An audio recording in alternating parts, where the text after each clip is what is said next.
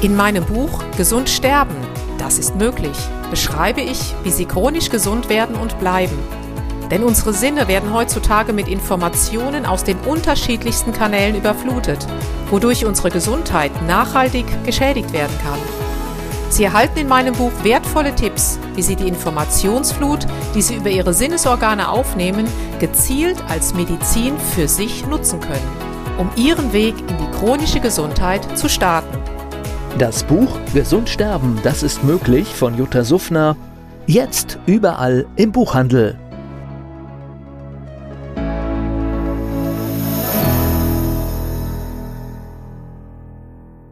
Dieser Podcast wird Ihnen präsentiert von Blue Antox, dem Besten aus der wilden Blaubeere für Ihr Wohlbefinden.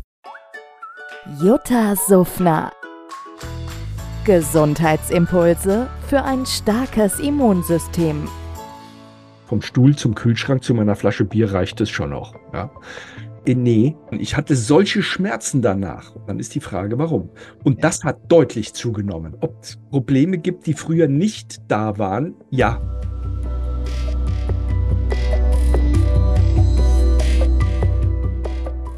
Guten Morgen, liebe Freunde der chronischen Gesundheit. Ich begrüße euch und Sie auch wieder zu einem ganz speziellen Gespräch mit einem Thema, was uns alle angeht. Es geht um das große Thema der Schmerzen. Und dazu hat sich der René Gräber heute Zeit genommen. René ist seit einigen Jahrzehnten in der Naturheilkunde unterwegs und hat durch seine Basis mit einem Studium der Sportwissenschaften und noch der Physiotherapie und als Heilpraktiker ein immenses Wissen und ein, einen riesigen Überblick über all das, ja, was sich in den letzten Jahrzehnten in Deutschland sozusagen entwickelt hat. Lieber René, erstmal ganz, ganz herzlichen Dank für deine Zeit und herzlich willkommen.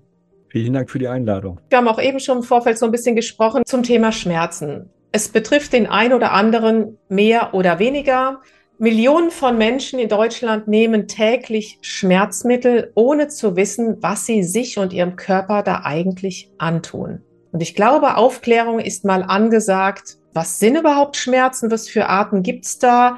Die Ursachen und was können wir tun? Aber vielleicht mal auf nicht chemischer Art und Weise. Bezüglich der Schmerzen werden ja, äh, wenn man jetzt in die Lehrbücher reinguckt, unwahrscheinlich viele Schmerzvarianten beschrieben. Alleine bei den äh, Kopfschmerzvarianten komme ich schon gar nicht mehr hinterher, was da alles noch weiter differenziert wird. Bei den rheumatologischen Erkrankungen, mit die mit äh, Entzündungen einhergehen und oder Nicht-Entzündungen, meistens mit Entzündungen sind wir, glaube ich, bei über 400 Einzeldiagnosen mittlerweile. Aber du hast die Schmerzmittel angesprochen, die sind ein Segen und ein Fluch gleichzeitig. Klar, ich kenne auch die Geschichten, weil ich ja aus einer Ärztefamilie komme, aus einer chirurgischen, wo dann die Geschichten erzählt wurden, dass vor äh, 140 Jahren noch der beste Operateur war, der am schnellsten war, weil es eben keine Schmerzmittel entsprechend gab und keine Analgesie, also äh, Schmerzaus also Narkose. So, aber heute sehen wir, wenn wir in die Zahlen reingucken, der, also der Schmerzmittel, die frei verkäuflich sind in der Apotheke, als auch die, die verschrieben werden, die Zahlen gehen nach oben. Der erste war, ist, glaube ich, von 1991, also nach der Wiedervereinigung, so dass wir dann bei einer gleichbleibenden äh, Bevölkerung von ungefähr 83 Millionen in Deutschland ausgehen. 1991 waren es 341 Millionen Tagesdosen an Schmerzmitteln und und im Jahr 2017, die Zahl äh, habe ich noch im Kopf, das waren dann 645 Millionen Tagesdosen an Schmerzmitteln. Bezüglich dessen, was draußen verschrieben wird und was, was eingenommen wird oder wie viele Menschen mit chronischen Schmerzen leben, gibt es unterschiedliche Zahlen von der Deutschen Schmerzliga und, und anderen Gesellschaften, Ärzteverbänden, äh, dass, äh, also mein Eindruck ist, man weiß es eigentlich gar nicht so genau. Mhm. Äh, meine Folgerung daraus ist, ich glaube, man will es auch gar nicht so genau wissen. Ich hatte gelesen, dass in einem Bericht, dass in einem Drittel der Haushalte in Europa jemand unter chronischen Schmerzen leidet. Dann gibt es eine andere Zahl, dass etwa 17 Prozent aller Deutschen von langanhaltenden chronischen Schmerzen betroffen sind. 17 Prozent. Und dann hatte ich noch eine Zahl im Kopf, dass fast die Hälfte, so hieß das, die, äh, fast die Hälfte der Deutschen nimmt mehr oder weniger regelmäßig Schmerzmittel ein. Jetzt ist die Frage, was ist regelmäßig? Äh, einmal in der Woche oder, oder einmal im Monat? Das frage ich die Patienten auch immer. Und da kommen schon sehr unterschiedliche Antworten. Aber der, das gängige Thema ist, ich habe äh, oder die meisten Patienten haben gelegentliche Schmerzsyndrome, um die sie sich dann irgendwie herumlavieren und etwas machen und dann noch ein Schmerzmittel dazu einnehmen. Also das ist im Wesentlichen, ich hatte erst gestern wieder einen Patienten, kam so nebenbei, ich habe auch Knieschmerzen. Also waren, waren äh, eher so ein Leistungsradfahrer. Ich gesagt, ja, die hohen Trittfrequenzen und so, die hohen Watt, das, Wattzahlen, das geht nicht mehr, weil ich habe auch noch Kniebeschwerden. War wegen was ganz anderem da.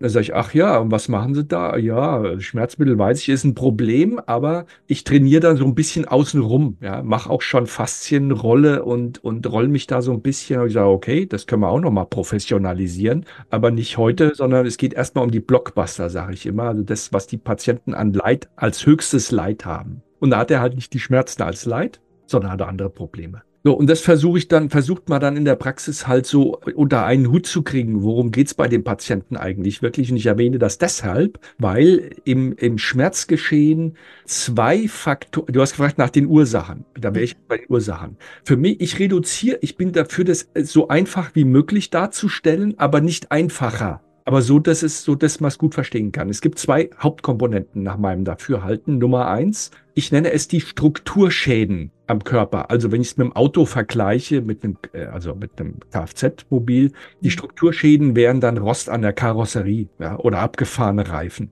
Und das zweite Hauptthema sind diese Entzündungsgeschehen im Körper.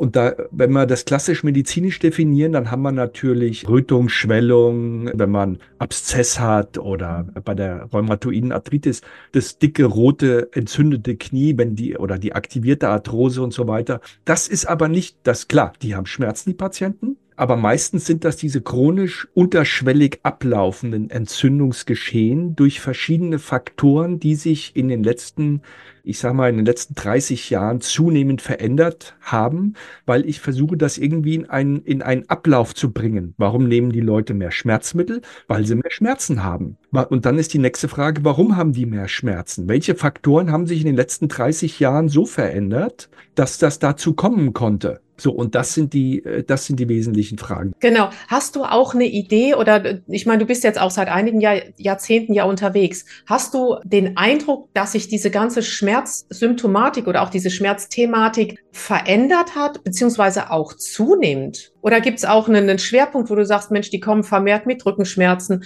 oder mit, du bist jetzt auch sehr auf Sportler unter anderem nochmal programmiert, dass es da irgendwie so ein, so ein Highlight gibt an Schmerzen? Kann man das sagen? Jein. Das, was ich aus der Praxis beobachte, ist erstens, dass die Patienten mit chronischen Schmerzzuständen immer jünger werden. Also es dreht, es kommen heute Patienten, aber am prägnantesten war es bei Morbus Crohn.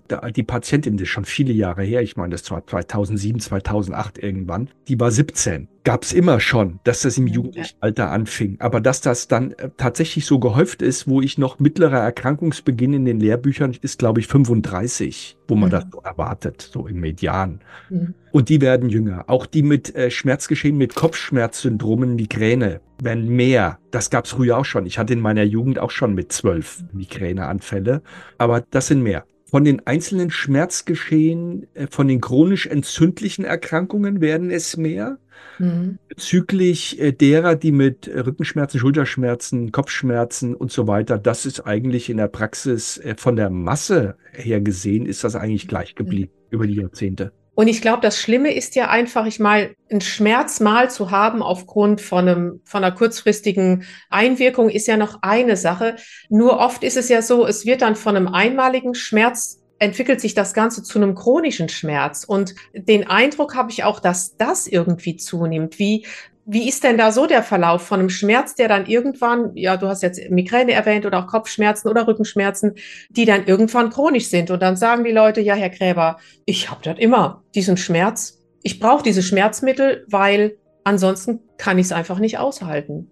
So wie du das jetzt beschreibst, das gab es schon immer. Es gibt da unterschiedliche Klassen von Patienten äh, wie die, wenn die kommen. Die einen, ich frage die dann immer zu Anfang, äh, was wollen sie eigentlich von mir? Obwohl das ja eigentlich offensichtlich sein sollte. Man geht, man präsentiert seine Symptome und erwartet von dem Behandler, dass der irgendeine Lösung dafür präsentiert.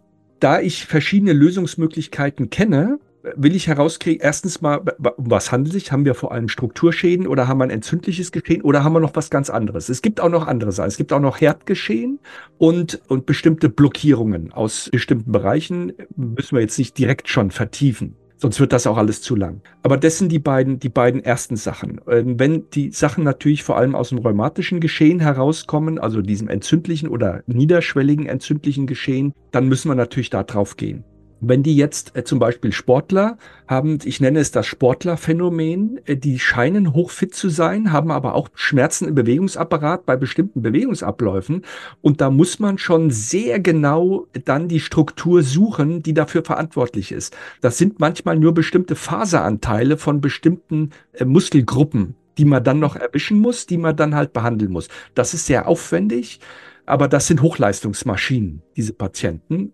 Der Normalbürger braucht das nicht. Da reicht, da, da reicht schon eine allgemeine osteopathische Behandlung oder ein landläufiges Einrenken, chiropraktische Maßnahme, damit das Hauptproblem, also zum Beispiel das Kreuzdarmbeingelenk unten, äh, wieder freigängiger wird. Und dann macht man eine Verlaufskontrolle, dass, den, dass es besser geht. Und dann guckt mal, gucke ich, was brauchen die Patienten noch? Sind die bereit, selber zu üben? Und äh, diesen Zustand herzustellen. Das ist eigentlich das, äh, wo ich meine äh, Hauptaufgabe dann auch mitsehe, weil es gibt einen Haufen gute Osteopathen, Chiropraktiker da draußen, äh, so, aber was mir fehlt ist auch, äh, das fehlt auch in der Physiotherapie, der Übergang von diesen Schmerzpatienten hin diesen Zustand stabil zu halten und wieder zu verbessern, diese Strukturschäden in Anführungszeichen. Da sind wir ja bei der Eigenverantwortung, ne? Also ich muss selber etwas tun, um oder es wäre schön, wenn ich selber etwas tue, um meinen Schmerzzustand zu verbessern. Ja, ja. Ich meine, Sportler haben ja natürlich auch, ein, ich sag mal,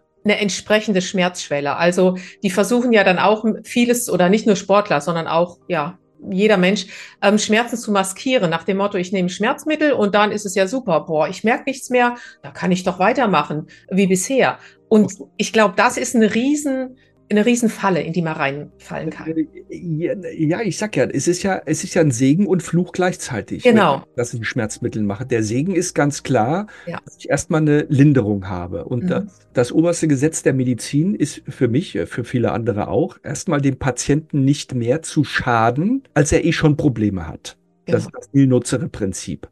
Und wenn ich dann äh, interveniere oder so, dann kann es dann, also äh, wenn ich irgendwas mache, eine osteopathische Behandlung, es kann eine klassische Massage sein. Und mhm. jetzt nochmal angesetzt zu der Frage, ob es Probleme gibt, die früher nicht da waren. Ja, wenn ich jetzt an, vor allem an die Behandlung hier oben äh, Schulter-Nackenschmerzen denke. Manche kennen das. Die, wenn du die anfängst zu massieren hier oben, dann reagieren die mit Schmerzen oder du kriegst dann die Kopfschmerzen richtig in Gange am nächsten Tag. Die kommen dann und sag, sagen dann am nächsten Tag, also bei mir nicht, ich kenne das Problem. Hm. Äh, oder bei der Massage, oh, das hat mir überhaupt nicht gut getan. Ich hatte solche Schmerzen danach. Und dann ist die Frage, warum? Und ja. das hat deutlich zugenommen. Die Patienten, die du kaum noch anfassen darfst, hm. äh, schon anfassen, aber wo du vorsichtig sein musst in der Gewebebehandlung. Warum ist das so? Weil das, ich sag jetzt mal immer, das versulzte und verquarzte Gewebe, was die da mitbringen, also eine verrostete Karosserie, wo mit Hansaplast schon der Kotflügel angetaped ist, damit der nicht runterfällt, damit rollen die auf einer Felge und auf drei Zylindern kommen die in die Praxis. Und wenn du da anfängst, da irgendwie am Blech zu arbeiten, dann fällt dir der, dann hast du den ganzen Kotflügel auf einmal in der Hand. So, oh, in dieser, also das ist natürlich ein Vergleich, der hinkt, aber ums bildlich zu machen. Und da brauchen wir halt Techniken und da ist die Osteopathie halt sehr gut. Die, vor 30 Jahren waren das wenige Experten, die das da draußen gemacht haben. Das ist ja mittlerweile schon, die Techniken haben ja Einzug, Standardeinzug in die Physiotherapie gehalten. Mhm. Viele osteopathische Techniken aus unterschiedlichen Schulen, auch die manuelle Medizin, der äh, Chiropraktik, Chirotherapie. Da sind, da gibt es sehr, sehr viele gute Physiotherapeuten mittlerweile schon, die da sehr gute Hilfestellung leisten, die dieses Phänomen kennen. Das hat sich verbessert im gleichen Zuge dessen. Mhm. Aber was fehlt, ist diese Eigenverantwortung, die du eben nachgefordert hast. Vor 30 Jahren war das einfach so, in den 90er Jahren, da bist du, da haben wir despektierlich früher gesagt, zur Krankengymnastin, es waren ja fast alles Frauen, damals schon gegangen, da bist du zur Turntante gegangen und hast schon dein Handtuch unterm Arm, musstest, musst mit dem Handtuch hingehen, weil du liegst gleich auf dem Boden und musst da wilde Übungen machen.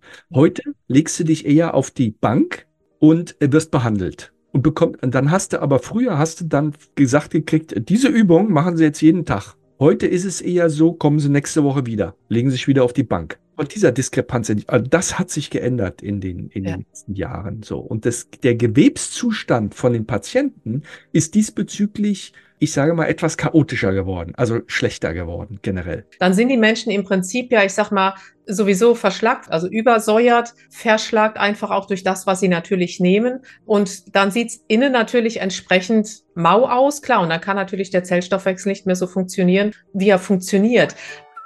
Jutta Suffner. Gesundheitsimpulse für ein starkes Immunsystem. Dieser Podcast wurde Ihnen präsentiert von Blue Antox, dem Besten aus der wilden Blaubeere für Ihr Wohlbefinden. In meinem Buch Gesund sterben, das ist möglich, beschreibe ich, wie Sie chronisch gesund werden und bleiben. Sie erfahren, warum es wichtig ist, auf Ihr Seepferdchen zu achten und was tanzende Kühe mit Ihrer Gesundheit zu tun haben. Außerdem klären wir die Frage, warum es manchmal besser wäre, eine Maus zu sein das macht Sie neugierig? Dann freuen Sie sich auf ein tiefgehendes Buch mit wertvollen Tipps, um Ihren Weg in ein neues, chronisch gesundes Leben zu starten. Das Buch Gesund sterben, das ist möglich von Jutta Suffner. Jetzt überall im Buchhandel.